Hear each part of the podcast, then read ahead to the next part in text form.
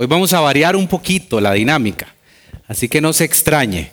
Hoy quisimos preparar algo diferente para salir un poquito de la rutina. Usted ha visto que a veces caemos en la comodidad de estar en las rutinas, entonces vamos a romper un poquito el esquema.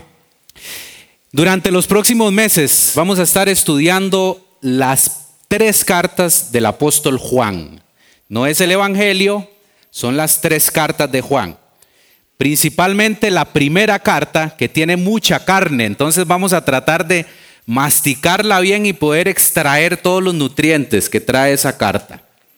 Así que la invitación de nuevo es, no se pierda ninguna de las enseñanzas. Por tres meses vamos a estar desarrollando el verso a verso de estas tres cartas. Entonces, empezando por ahí, ¿qué tal si hablamos un poco acerca de Juan? ¿Quién era Juan? ¿Quién era ese apóstol que el Señor llamó, que Jesucristo llamó? Una de las cosas importantes cuando estudiamos la palabra de Dios, y se lo digo como un tip, es que a la hora de que necesitamos interpretar la palabra, no es que necesitamos diccionarios ni libros extras, ni maestros muy afinados, sino que la, la palabra de Dios se interpreta por sí misma. Y lo que usted necesita es tener un corazón dispuesto a que el Espíritu Santo, quien fue el que escribió este libro, inspirando a diferentes hombres, sea el que le revele. Pero dentro de todo el estudio de la palabra de Dios, hay cosas interesantes. Por ejemplo, este es un tip que se lo voy a dar. Cuando usted va a estudiar una carta o un libro, usted siempre tiene que tener claro el autor, quién era, conocerlo, ¿Qué, cuál papel jugó en, por ejemplo, en el Nuevo Testamento, en su vida con Cristo, en su vida con Jesús. Ese es un tip. El otro es que usted necesita tener claro los destinatarios, por ejemplo, si son cartas, conocer cuál era ese público que estaba leyendo la carta. Bueno, estas cartas, a pesar de que fueron escritas hace algunos miles de años, todavía siguen vigentes y hoy más que nunca se hace real una carta como estas. Entonces, ¿qué tal si hablamos de Juan? Juan, el apóstol, Juan, el discípulo. Les comento que Juan, y, y, no sé si usted tiene también este dato, pero en la cultura hebrea, en la cultura judía, siempre el nombre de una persona juega un papel trascendental. Todos los nombres tienen un significado, ¿sabía eso? Eh, aquí también en Occidente tiene eso, pero no siempre nosotros, cuando tenemos un hijo o van a ser un hijo, pensamos en el significado del nombre. Bueno, en esa cultura hebrea tiene un significado y es importante, es de peso. Entonces, por ejemplo, Juan, que es el nombre que nosotros a la hora de traducir es el que conocemos, en el hebreo es Johanán. ¿Y qué significa Johanán? El Señor es misericordioso. Entonces empezamos por ahí a detectar algunas cosas importantes de Juan.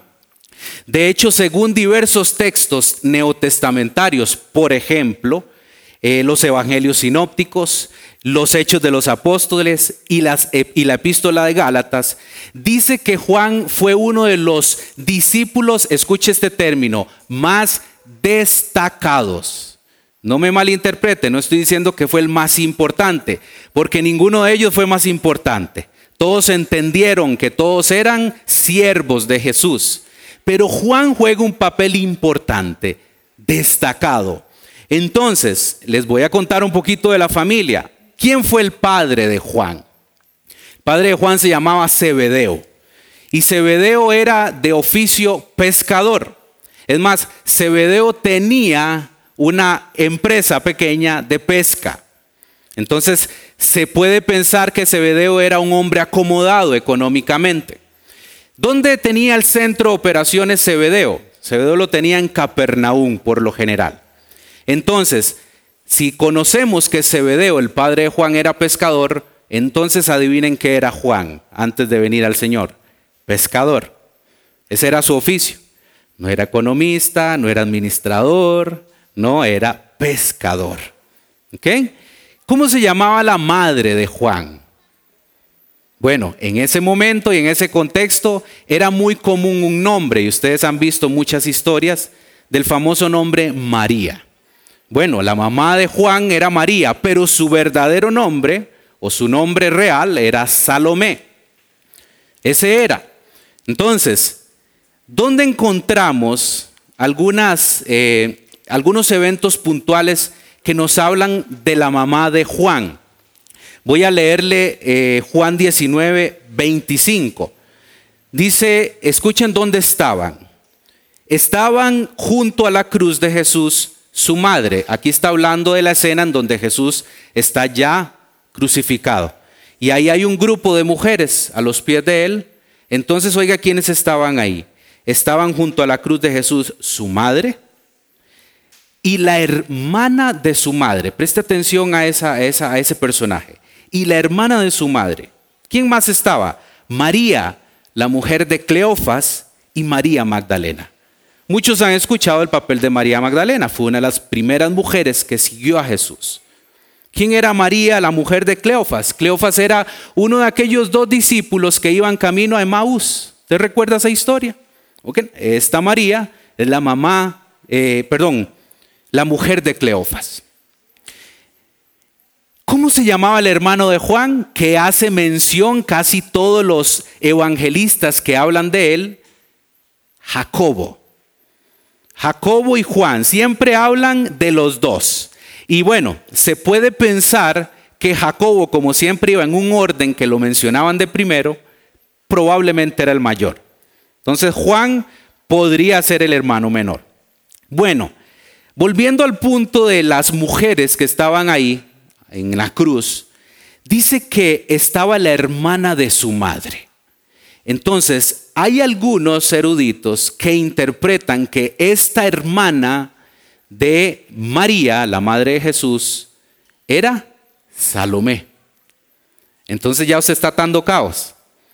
Podría ser que Salomé y María eran hermanas, por ende Jesús y Juan podrían haber sido primos. ¿Ok? Eso es, algunos eruditos tienen esa posición. ¿Dónde más encontramos la importancia de esta madre, que me gusta enfocarme un poquito en hablar de ella. En Mateo 27, versos 55 y 56 dice, estaban allí muchas mujeres mirando de lejos, las cuales habían seguido a Jesús desde Galilea sirviéndole. Vean qué importante. Entre las cuales estaban, otra vez, María Magdalena, María la madre de Jacobo y José, esta es otra. ¿Y quién más estaba ahí? y la madre de los hijos de Zebedeo. ¿Ok? Aquí están entonces los hijos de Zebedeo y Salomé, Jacobo y Juan. ¿Quién era entonces este apóstol que vamos a estar estudiando las cartas que él mismo fue inspirado por Dios para escribirnos? Bueno, ahora sí veamos un poquito el papel de Juan. Juan fue uno de los primeros discípulos de Jesús. En la lista de los doce, usted se va a dar cuenta que Juan siempre está en el grupo de los primeros cuatro. Ahí está siempre Juan. Y ahorita vamos a ver que inclusive se reduce a un grupito de tres, que eran los más cercanos a Jesús. Véaselo, se lo leo también en Mateo 10.2, cuando Mateo hace o menciona la lista de los doce discípulos. Dice, los nombres de los doce apóstoles son estos. Dos puntos. Simón Pedro, llamado, perdón, perdón, primero Simón, llamado Pedro, y Andrés, su hermano. Jacobo, hijo de Zebedeo, y Juan, su hermano. Ahí está, en esa lista que Mateo nos da, Juan aparece en la lista de los primeros cuatro. Además, Juan estaba, como le decía, entre el grupo de los más íntimos, el grupito más íntimo que estuvo con Jesús. Este grupito resulta que lo acompañó en algunas ocasiones muy especiales. Se las menciono. ¿En cuál ocasión estaba Juan ahí, siendo testigo de lo que Jesús estaba haciendo? Cuando resucitó a la hija de Jairo. Ahí estaba Juan probablemente en el dormitorio donde Jesús entró a hacer ese gran milagro y probablemente ahí está, bueno, probablemente no, ahí estaba Juan. ¿Dónde más lo encontramos? Recuerda la historia de la transfiguración, una historia sobrenatural en donde Jesús pasa algo que no, podríamos hoy determinar para tener un ejemplo real, pero pasó algo en donde hay dos testigos que aparecen en la escena que eran Moisés y Elías. Eso es algo, un evento sobrenatural y extraordinario. Adivine quiénes estaban viendo esa escena. Ahí estaba Simón, estaba Jacobo y estaba Juan. Ahí aparece otra vez. ¿Y en cuál otra ocasión especial? En la oración de Jesús en Getsemaní, antes de ser entregado. Cuando Jesús está quebrantado, Él sabe lo que le toca, Él sabe que toda la ira de Dios vendrá sobre Él y en algún momento su parte humana llega a estar en una lucha y en esa oración de Jesús en Getsemaní, Él empieza a clamar al Padre, Padre, si es posible pasar esta copa, que sea así, pero que se haga tu voluntad. Esa es la oración de Jesús en Getsemaní. Ahí estaba Juan otra vez. Ven como Juan es testigo de algunos eventos especiales y todo el ministerio de Jesús. No lo olvide, uno de los primeros discípulos. Después aquí introducimos una frase por la cual muchos de nosotros hemos conocido a Juan. Usted ha escuchado cuando dice el discípulo amado. Este es el famoso Juan. Juan era el discípulo a quien Jesús amaba. Juan y Jacobo fueron llamados por Jesús Buanerges. ¿Ha escuchado ese otro sobrenombre que Jesús le puso a estos dos hermanos? Buanerges. Y usted podrá estar preguntándose, ¿qué significa Buanerges? Hijos del trueno. Pues resulta que en algún momento fueron a una región de Samaria a llevar la buena noticia del Evangelio y parece que ese pueblo no recibió bien ese mensaje. Es más, rechazaron el mensaje y rechazaron a las personas. Pues resulta que Juan llega y le dice a Jesús, Señor, ¿quieres que oremos para que caiga fuego del cielo? Pareciera que por ahí es donde viene el sobrenombre de hijos del trueno. Así son conocidos también estos dos hermanos. También cabe la posibilidad de que Juan haya sido primero discípulo de Juan, pero el Bautista. Hay una alta probabilidad que el mismo Evangelio de Juan nos abre la ventana para pensar que el primero sí lo menciona, que fue claramente Andrés. Era discípulo de Juan el Bautista y cuando escuchó una declaración de Juan el Bautista acerca de el Cordero de Dios, resulta que Andrés va a buscar a Jesús para ver dónde moraba. Y de acuerdo al Evangelio pareciera que el otro discípulo es Juan, pero el apóstol. Entonces podíamos pensar que Juan fue discípulo también de Juan el Bautista. ¿Qué edad podía haber tenido Juan? Bueno, no hay una clara referencia, pero podríamos pensar que era un muchacho joven, de unos escasos 23 a 25 años. Entonces, cuando empezó a seguir a Jesús, esa es la edad más o menos que tenía. Entonces, aquí muchachos, los que hay de 20 a 25 años, Vean ustedes qué buen ejemplo tenemos de Juan también. Lucas nos menciona a Pedro y a Juan como los dos discípulos enviados a preparar la Pascua para Jesús y los otros, los otros discípulos. Aquella famosa Pascua, la última. Bueno, Juan era uno de los encargados de prepararla. Importante esto, y ya aquí voy terminando. Juan como discípulo amado, no olvide el término, el día que Jesús anunció la traición de Judas, ustedes saben dónde estaba Juan ese día en la, cena. Estaba recostado a Jesús. Podríamos pensar que inclusive al pecho de Jesús. Era el discípulo que amaba. Era el que le daba la confianza. Y resulta que con esa relación que tenían de cariño, probablemente, por eso le decía, hablemos del aproximado que podían haber sido primillos, ¿verdad? Entonces había tal vez un cariño especial. Pero vea lo que nos cuenta él mismo en su evangelio en el capítulo 13, versos 23 y 24. Escuche esto. Y uno de sus discípulos, eh, lo interesante de Juan es que cuando él habla de él, nunca menciona su nombre, sino que dice, y uno de sus discípulos, el cual Jesús amaba, estaba recostado al lado de Jesús, ahí en la cena, cuando Jesús se les está diciendo, uno de ustedes me va a traicionar. Ahí estaba él. A este pues, oigan al famoso Pedro, ¿verdad? Vea lo que le dice o, lo que hace Pedro en señal a Juan. Le dice, a este pues hizo seña Simón Pedro para que preguntase quién era aquel de que él hablaba. En otras palabras, Juan estaba acá, Jesús estaba hablando de la traición y Pedro seguro le hace, Juan, pregúntele quién es el que, el que lo va a traicionar. Eso es lo que está diciendo.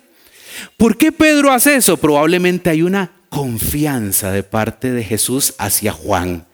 Entonces Simón Pedro sabía que Juan tal vez ya Jesús le había soplado antes, ¿verdad? Entonces hay una cercanía. Entonces concluyo, hemos podido ver que Juan fue un discípulo del grupo íntimo de Jesús, del grupo reducido, probablemente joven, como le decía antes, que pudo ser primo y al punto de ser llamado el discípulo amado o el discípulo a quien Jesús amaba. Pregunto otra vez, ¿cuánto cariño pudo haber tenido Jesús por Juan? ¿Cuánta confianza pudo haber tenido hacia él? ¿Cuántas conversaciones pudieron haber tenido Jesús y Juan en privado por esa amistad, por esa relación que tenían? ¿Cuántas cosas le pudieron haber sido reveladas a Juan en diferencia a otros? ¿Verdad? Ahí vi una confianza. Y después Juan lo vemos aparecer, después de que escribe el Evangelio, ¿verdad? 25 años, hablemos de esa edad que tenía Juan cuando empezó a seguir a Jesús. Pues resulta que el Evangelio lo escribe como 30 o 35 años después.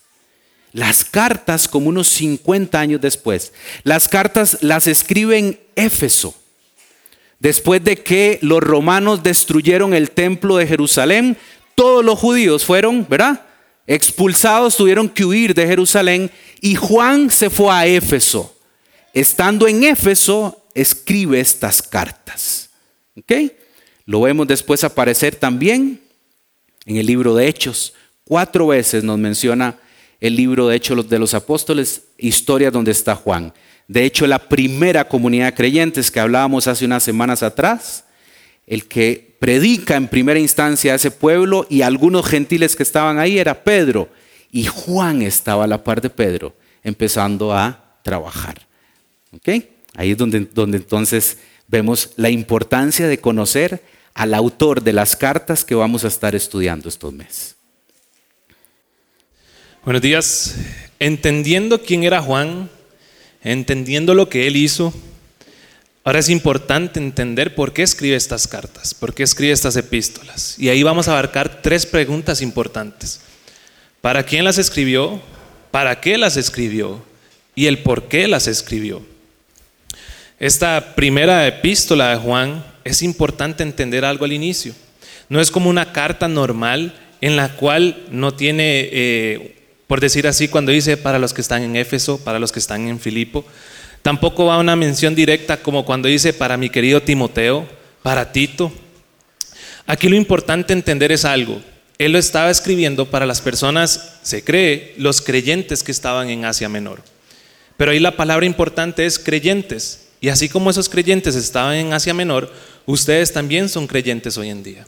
Entonces esta carta, esta epístola es para usted y es para mí. Ahora bien, ¿por qué? ¿Por qué debemos estudiarlas? ¿Qué va a profundizar eso en mi vida? ¿Qué va a traer? ¿En qué me va a ayudar? ¿Qué, cosa positiva puedo sacar de ahí?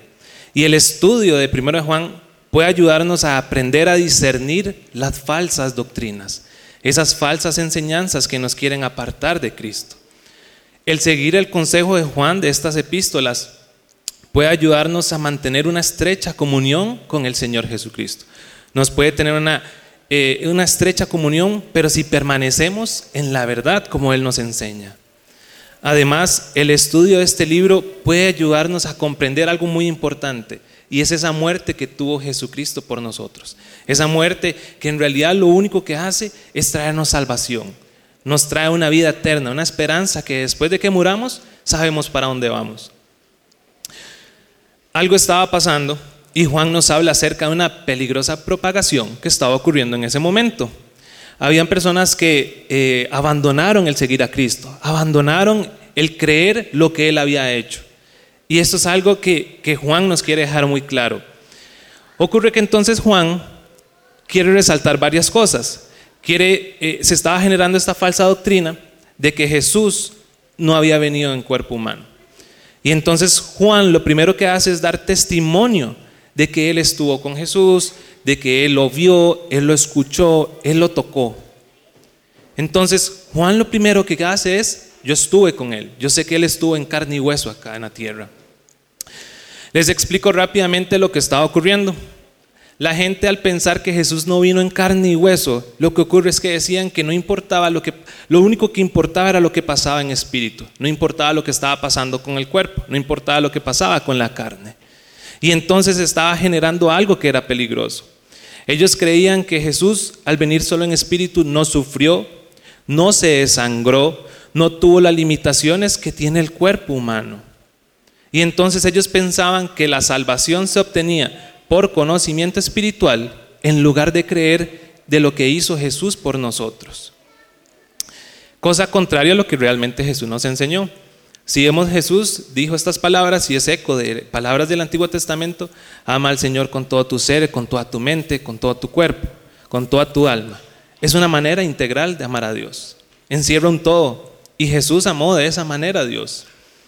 Hablando de amor, el amor es un tema central en esta primera epístola de Juan.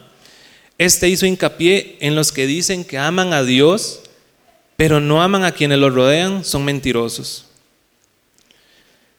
Entonces, esta epístola también exhorta a todos los que profesan conocer a Dios, a que tengan comunión con Él, a que crean en Él, a que anden en santidad y no en pecado, a que muestren lo que dicen a que su vida sea una vida sana, una vida en la cual podamos simplemente obedecer a Dios.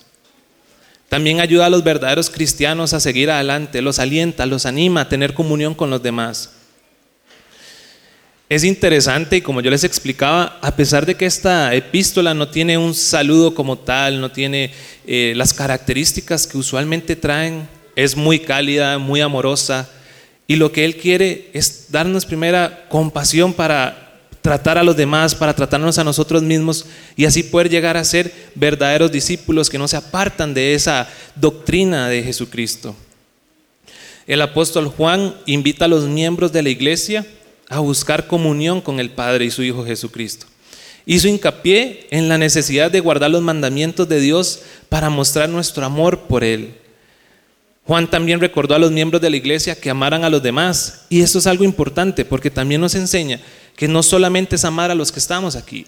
La Biblia nos enseña que tenemos que amar hasta a nuestros enemigos, orar por ellos. Para resumirles este primera de Juan, ¿para qué lo escribió entonces? Juan lo que busca es que el lector de esta epístola sepa discernir entre lo bueno y lo malo entre las falsas doctrinas y la verdadera doctrina de Jesucristo. Lo que es Dios y lo que no es de Dios. Y que Él da testimonio de que Él estuvo con Jesús y que Jesús es el Cristo y que habitó en carne y hueso.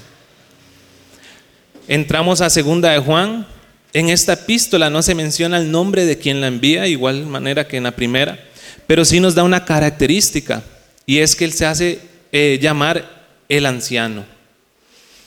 Ahí estuve buscando en la antigua casa de Israel, un anciano era o debía ser reverenciado, un discípulo anciano es honorable y un apóstol y líder de avanzada edad lo es más.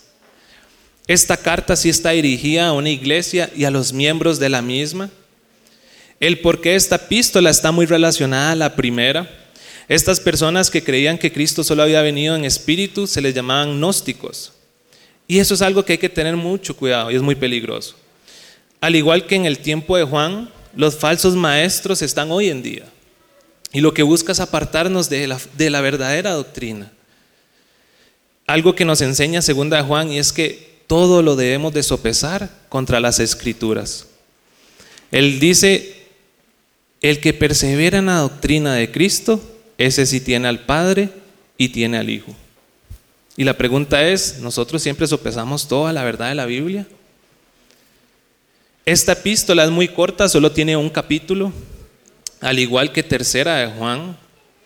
En esta tercera epístola de Juan tampoco se menciona el nombre de quien la envía, pero sí la característica, y es la misma que vimos en segunda de Juan, se menciona como el anciano. Pero aquí hay algo muy importante.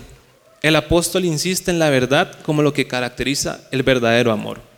Esta epístola está dirigida a una persona que se llama Gallo.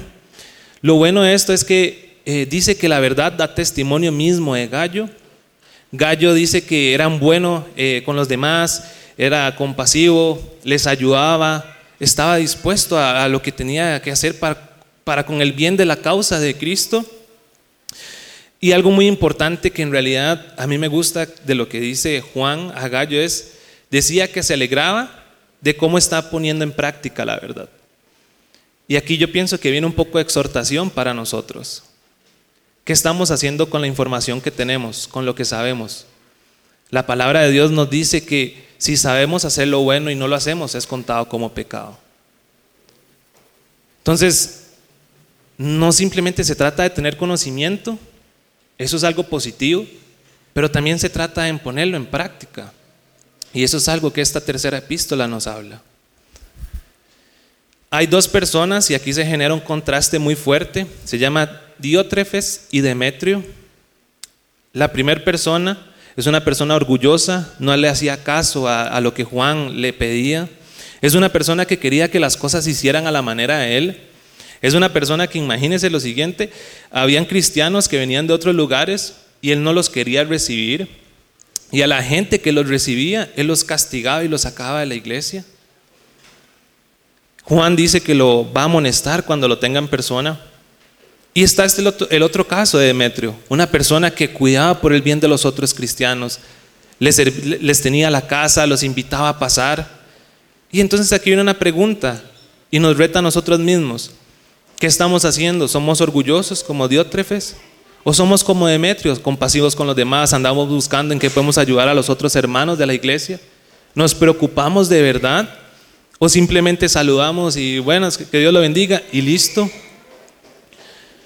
Yo pienso que ese es un examen y tenemos que escanearnos a la luz de la palabra. ¿Cómo estamos nosotros? Para finalizar, y lo hago en breve resumen, primera Juan, una epístola pastoral para todos nosotros la segunda va dirigida a una iglesia, a una congregación, a un grupo. La tercera va dirigida a una persona. Pero todas comparten la misma esencia, el mismo cariño, la misma preocupación. A pesar de que nos abarca desde diferentes ángulos, Él se preocupa muy sinceramente por todos. Y enfoca tres, la verdad, el amor y la fe. De estas tres epístolas nos vamos a estar enfocando más en la primera. Ahí es donde se avanzan nuestros fundamentos, donde aunque tengamos muchos años de estar, ahí es donde encontramos nuestras bases. Ahí es donde encontramos quiénes somos, en qué creemos, por qué no nos tenemos que desviar. Acompáñeme a la primera carta de Juan, al capítulo 2. Esta serie o estas cartas nos van a ayudar mucho en cuanto a crecimiento, tanto de manera individual como en el crecimiento como congregación. Esta serie, a través de estas cartas, nos va a ayudar a ser confirmados, nos va a ayudar a ser edificados y muchas veces nos va a cuestionar. ¿A cuántos le gusta que le cuestionen algo. A mí no me gusta. Yo creo que a casi nadie le gusta que, le cuestionen alguna cosa en cuanto a cómo la hace o en cuanto al ser o al pensar. Bueno, se supone que toda la palabra de Dios hace eso.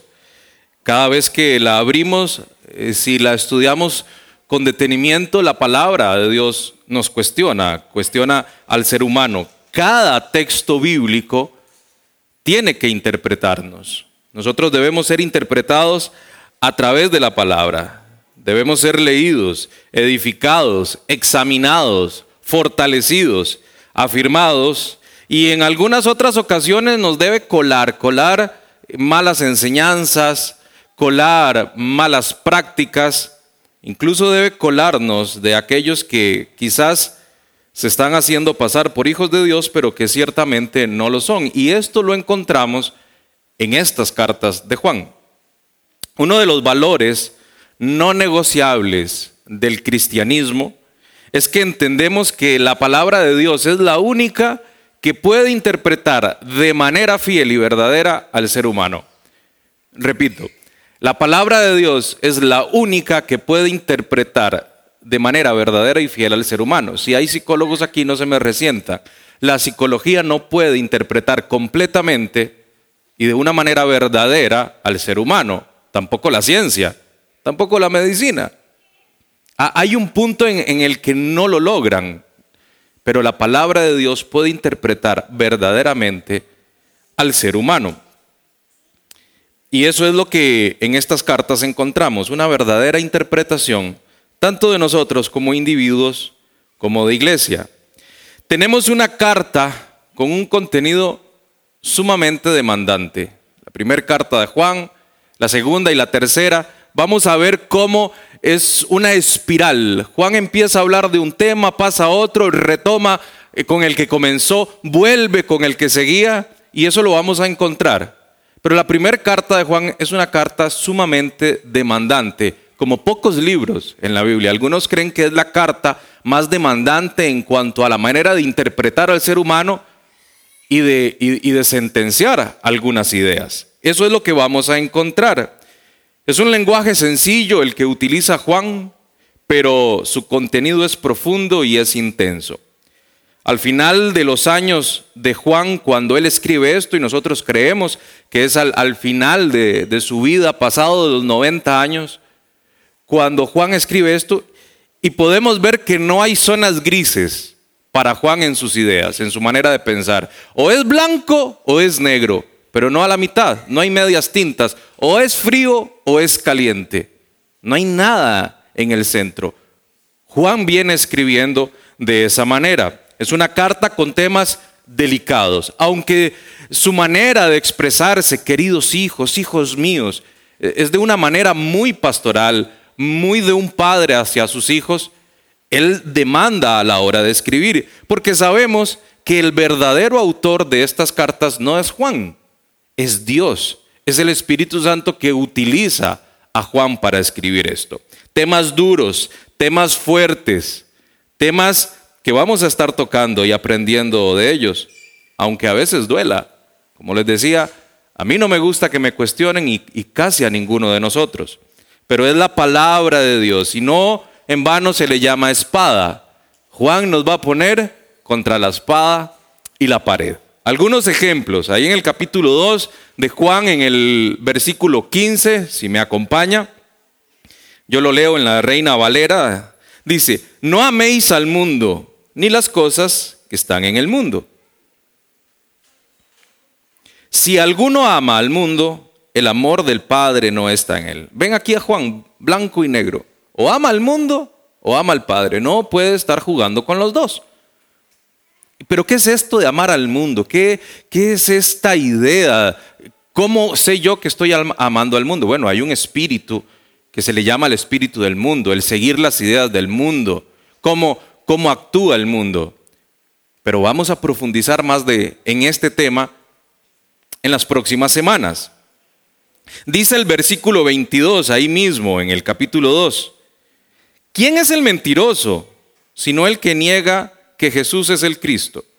Este es anticristo, el que niega al Padre y al Hijo. Juan nos dice, bueno, ya nosotros entendimos que el Padre también es el Hijo y que el Hijo es el Padre. Son uno. Son el Hijo y el Padre, pero son uno. Algunos, y lo vamos a estudiar, niegan que Jesús también es Dios. Estos no son de los nuestros. Estos no pertenecen no puede ser. Y ahí Juan otra vez polariza el asunto. O se es o no se es. O se cree en el Padre y en el Hijo o no se cree en ninguno. No puede creer en alguno de los dos por aparte.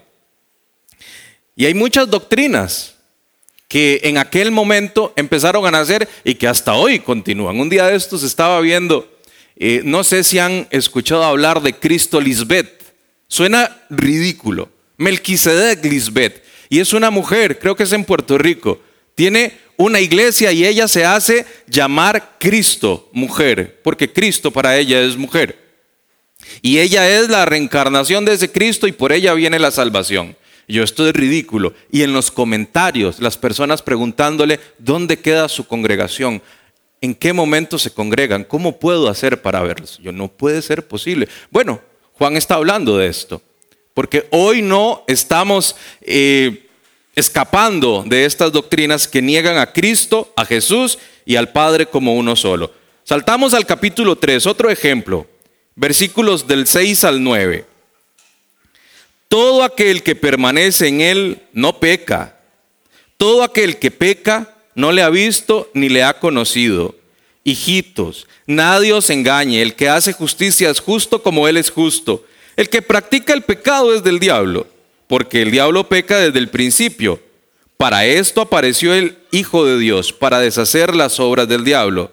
Todo aquel que es nacido de Dios no practica el pecado, porque la simiente de Dios permanece en él y no puede pecar porque es nacido de Dios. Estos textos uno los lee como que quiere cerrar la Biblia y decir, Señor, ¿qué está pasando? ¿Qué, qué fuerte es esto? Porque Juan está diciendo, entiéndalo de esta manera, el que nació de Dios no peca, no practica el pecado. Y si practica el pecado es porque no ha nacido de Dios. Ahora, ¿cómo vamos a entender esto? Bueno, de nuevo les invito, siga acompañándonos para poder entender bien esto y que la palabra nos interprete y tengamos que hacer los ajustes que tengamos que hacer. Dice el versículo 10 al 12 ahí mismo, en ese capítulo 3, en esto se manifiestan los hijos de Dios y los hijos del diablo. Todo aquel que no hace justicia y que no ama a su hermano, no es de Dios. Porque este es el mensaje que habéis oído desde el principio, que nos amemos unos a otros, no como Caín, que era del maligno y mató a su hermano. ¿Y por qué causa le mató? Porque sus obras eran malas y las de su hermano justas. Qué fuerte, porque él dice hijos de Dios o hijos del diablo. No hay nadie huérfano en esta vida. O se es hijo de Dios o se es hijo del diablo. Y él lo está, o, o él está diciéndonos, ¿Cómo vamos a saber quién es hijo de Dios? Bueno, el que ama al hermano. ¿Y cómo vamos a saber quién es hijo del diablo? Bueno, el que lo aborrece, el que no lo ama, el que no hace justicia. Muy fuerte, muy demandante. Pero aquí es donde encontramos a ese Juan sin nada medias, sin zonas grises. Y el versículo 6 del capítulo 4, vamos un poquito más adelante, dice, nosotros somos de Dios. El que conoce a Dios nos oye. El que no es de Dios no nos oye. En esto conocemos el espíritu de verdad y el espíritu de error. Juan sabe que hay un espíritu que habla la verdad y sabe que hay un espíritu que habla de error y de mentira y nos advierte. Y también nos está probando cuál es, cuál es el espíritu que usted está siguiendo, el del error o de la mentira. Al final, en el ocaso de la vida de Juan, cuando nosotros lo leemos, parece que él nos está diciendo, yo ya lo entendí bien. Yo lo entendí todo. Yo caminé con Jesús. Estuve con el Mesías. Estuve en momentos muy felices con Él y en otros momentos muy duros, muy tristes. Lo vi actuar. Y a través del Espíritu Santo que Él me dejó, yo puedo escribir hoy estas cartas sin medias tintas, sin zonas grises. Parece que Él lo entendió. Estas cartas nos van a afirmar aquellos que somos creyentes en nuestras creencias y nos va a cuestionar a todos en nuestras conductas. Una de las características más importantes de estas cartas es que Dios es luz. Acompáñenme a primera de Juan 1.5. Se los voy a leer en traducción lenguaje actual. Jesucristo nos enseñó que Dios es luz y que donde Dios está no hay oscuridad. Este es el mensaje que ahora les anunciamos. Para entender un poco más este concepto, les voy a contar de una anécdota, un poco chistosa. Estoy con mi esposo Moy y se prueba una camisa y me dice, ¿cómo se me ve? ¿Está arrugada? Y Lo veo yo, digamos que yo estoy por aquí, él está por allá. Perfecta, perfecta. Se vuelve a ver. ¿Segura? Me acerco a donde él está, él está por una ventana en donde entra mucha luz y le digo yo, uy, no, está toda arrugada, ¿verdad? Pero yo de aquel lado, de verdad, de verdad, no la veía arrugada. Bueno, es que así mismo es con Dios. Cuando nos acercamos a Dios, Dios es luz y nos alumbra. Y empezamos a ver esas arruguitas, esos detalles, esos fallos. Y a veces tal vez no nos gusta, ¿verdad? Pero bueno, esta, este concepto de que Dios es luz lo podemos entender más si vamos a Juan 3:19. Se los leo. Dice, la luz vino al mundo, pero los hombres amaron más las tinieblas que la luz.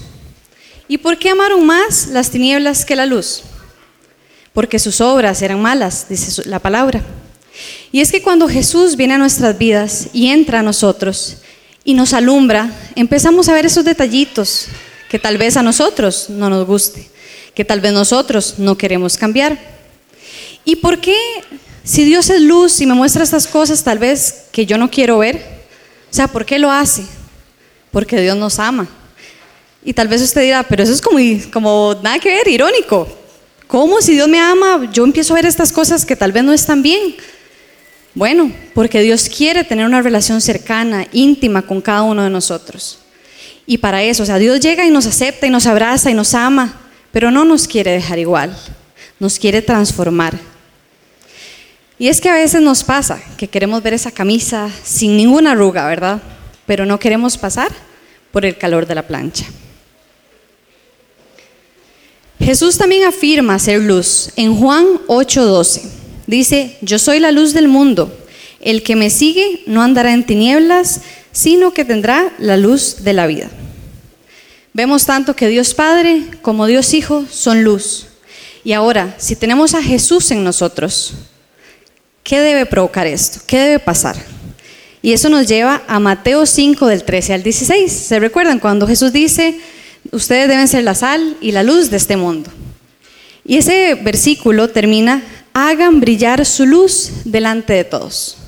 ¿Y para qué? ¿Para qué vamos a ser luz? ¿Para qué tenemos que ser luz? Para glorificar a Dios. Y algo que a mí me motiva mucho, en, en verdad, todos los días, es que yo no soy perfecta. Ninguno de los que está aquí es perfecto. Aunque seamos seguidores de Jesús, no vamos a ser perfectos. Pero recordemos Filipenses 1.6, que dice que el que comenzó la buena obra la irá perfeccionando hasta el día en que Jesús venga. Juan toma su pluma y escribe, el Dios que se ha revelado por medio de Jesús es un Dios de luz, pero también es un Dios de amor. Y es que Juan viene escribiendo por su carta y nos viene hablando acerca del amor, pero hay un momento en el que él se detiene. Resulta que en ese ahí las iglesias estaban pasando eh, crisis, habían rupturas, habían rivalidades, habían discordias y Juan dice, "Un momento. Estas personas decían conocer a Dios, decían estar en luz, pero no lo estaban. Y quiero que me acompañen a Primera de Juan 4, 7, del 7 al 8. 4, 7 al 8. Dice, amados, amémonos unos a otros, porque el amor es de Dios. Todo aquel que ama ha nacido de Dios y conoce a Dios. El que no ama no conoce a Dios, porque Dios es amor. Estas personas decían conocerlo, decían estar más cerca de, de Dios que los otros. Y Juan les dice, en medio de toda esa rivalidad y esas discordias que habían, ustedes no conocen a Dios porque no aman. Y esa es nuestra esperanza como hijos de Dios, como cristianos, como seguidores de Jesús, que ese amor viva en nosotros, que ese amor permanezca en nosotros, aunque las cosas y las personas a veces podamos ser complicadas y difíciles, el amor de Dios tiene que estar en nosotros, vivir en nosotros y permanecer en nosotros. Y sí, es un amor de justicia, pero es un amor de perdón, de gracia y de misericordia que día con día está con nosotros. Amén. Queridos hijos es el nombre de la serie. Y quiero que me acompañen a Primera de Juan 3, del 1 al 2. Leo para ustedes en Reina Valera 1960. Mirad cuál amor nos ha dado el Padre para que seamos llamados hijos de Dios. Por esto el mundo no nos conoce porque no le conoció a Él. Amados, ahora somos, ¿qué somos? Hijos, hijos de Dios. Y aún no se ha manifestado lo que hemos de ser, pero sabemos que cuando Él se manifieste, seremos semejantes a Él porque le veremos tal como Él es. Bueno, Juan estaba escribiendo a los creyentes, a esas personas que habían creído y tenían fe en Jesús como su Señor, como su Salvador. Ellos habían creído en Jesús y Él les había restaurado, les había salvado, les había dado vida eterna. Ya no eran los mismos. Esa era la fe que esos cristianos tenían en ese momento. Juan escribe esa carta dirigida a estas personas. Yo hace un tiempo, hace unos años, no era cristiana, no creía en Jesús ni le seguía, pero resulta que vivía en esos placeres de la carne, en esos amores hacia el mundo, todo lo que el mundo me ofrecía. Y hasta que llegó un día donde Jesús se presentó en mi, en mi puerta y le conocí, le acepté y ¿saben qué? Transformó mi vida. Y eso me llevó a tener un nombre muy especial, hija de Dios. ¡Wow! Eso es maravilloso. Y hoy le doy gracias a Dios que puedo compartir esto con ustedes. Usted es un hijo de Dios, cada uno de los que estamos acá, y le hemos recibido en el corazón. Y eso es lo que nos permite experimentar este amor de Dios que transforma todo, porque sí, el amor de Dios transforma. No podemos ser iguales, ya no somos los mismos. Cuando estamos frente a ese amor de Dios, cuando aceptamos a Jesús en el corazón, cuando Él viene y nosotros nos rendimos completamente a Él, el amor que transforma, quebranta todo lo viejo y somos hechos nuevos. Y qué maravilloso, porque entonces el Padre le place llamarnos hijos. En esta travesía por las memorias del discípulo amado, vamos a experimentar el amor de Dios y cómo es único, incomparable, completamente efectivo a través del sacrificio que hizo Jesús en la cruz del Calvario, el cual murió por usted y por mí en esa cruz. Pero saben una cosa, el tercer día resucitó de entre los muertos para darnos vida eterna y está vivo y viene con toda su gloria por nosotros.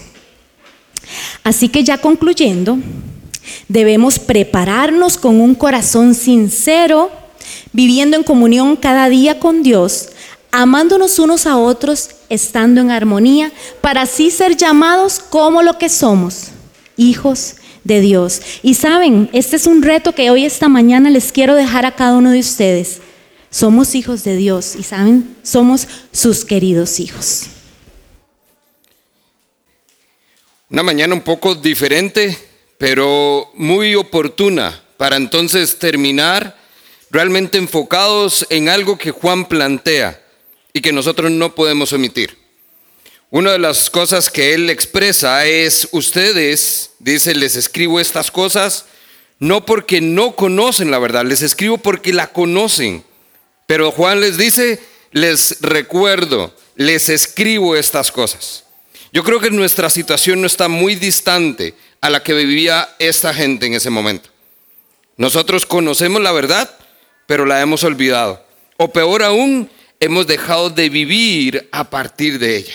La invitación es, volvamos juntos nuestra mirada a Cristo a los pies de la cruz, reconociendo que Él es el Mesías, el Hijo de Dios, y que Él vino, se encarnó, estuvo entre nosotros y murió en una cruz por usted y por mí.